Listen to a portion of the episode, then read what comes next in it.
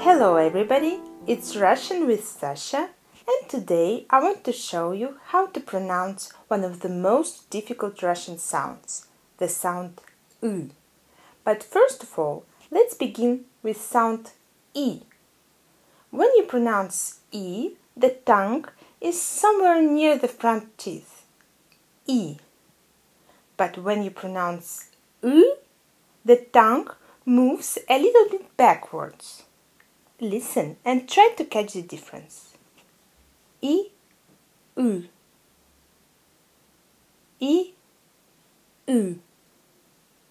And now repeat after me. I, U. I, U. And a little bit faster. I, U. I, U. I, U. And now let's stretch this sound. Repeat after me. U. U. If it doesn't work at all, I can give you one more advice. Push the lower jaw a little bit forward when you pronounce the sound U. Let's try again.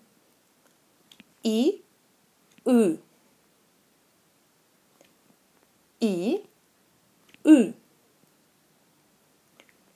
I, U. U. U. And now let's have a look at some nouns. Repeat after me. Киты. Киты. Киты means whales. Киты ты. The next one. Липы. Липы.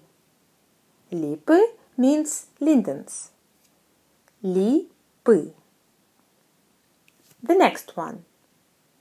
Плиты. Плиты. Плиты means cookers or stoves. Плиты. And the last one грибы. Грибы. Грибы means mushrooms. Грибы. And now listen to a small poem. The poem and its translation you can find in the description below. Мыши съели все грибы. Рыбу, огурцы, сыры, на крыльце грызут котлеты, и крыжовник, и конфеты. And now repeat after me part by part. Мыши съели все грибы. Мыши съели все грибы.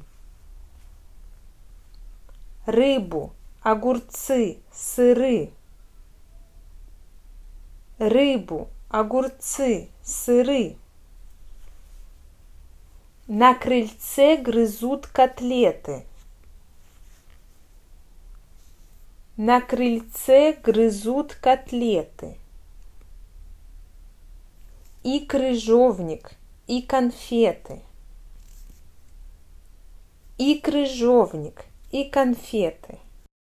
Okay, that's all for today. If this episode was helpful for you, please let me know.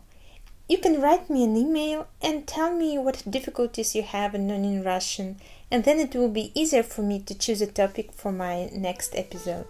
My email is in the description. Thank you very much for your attention. Bye bye.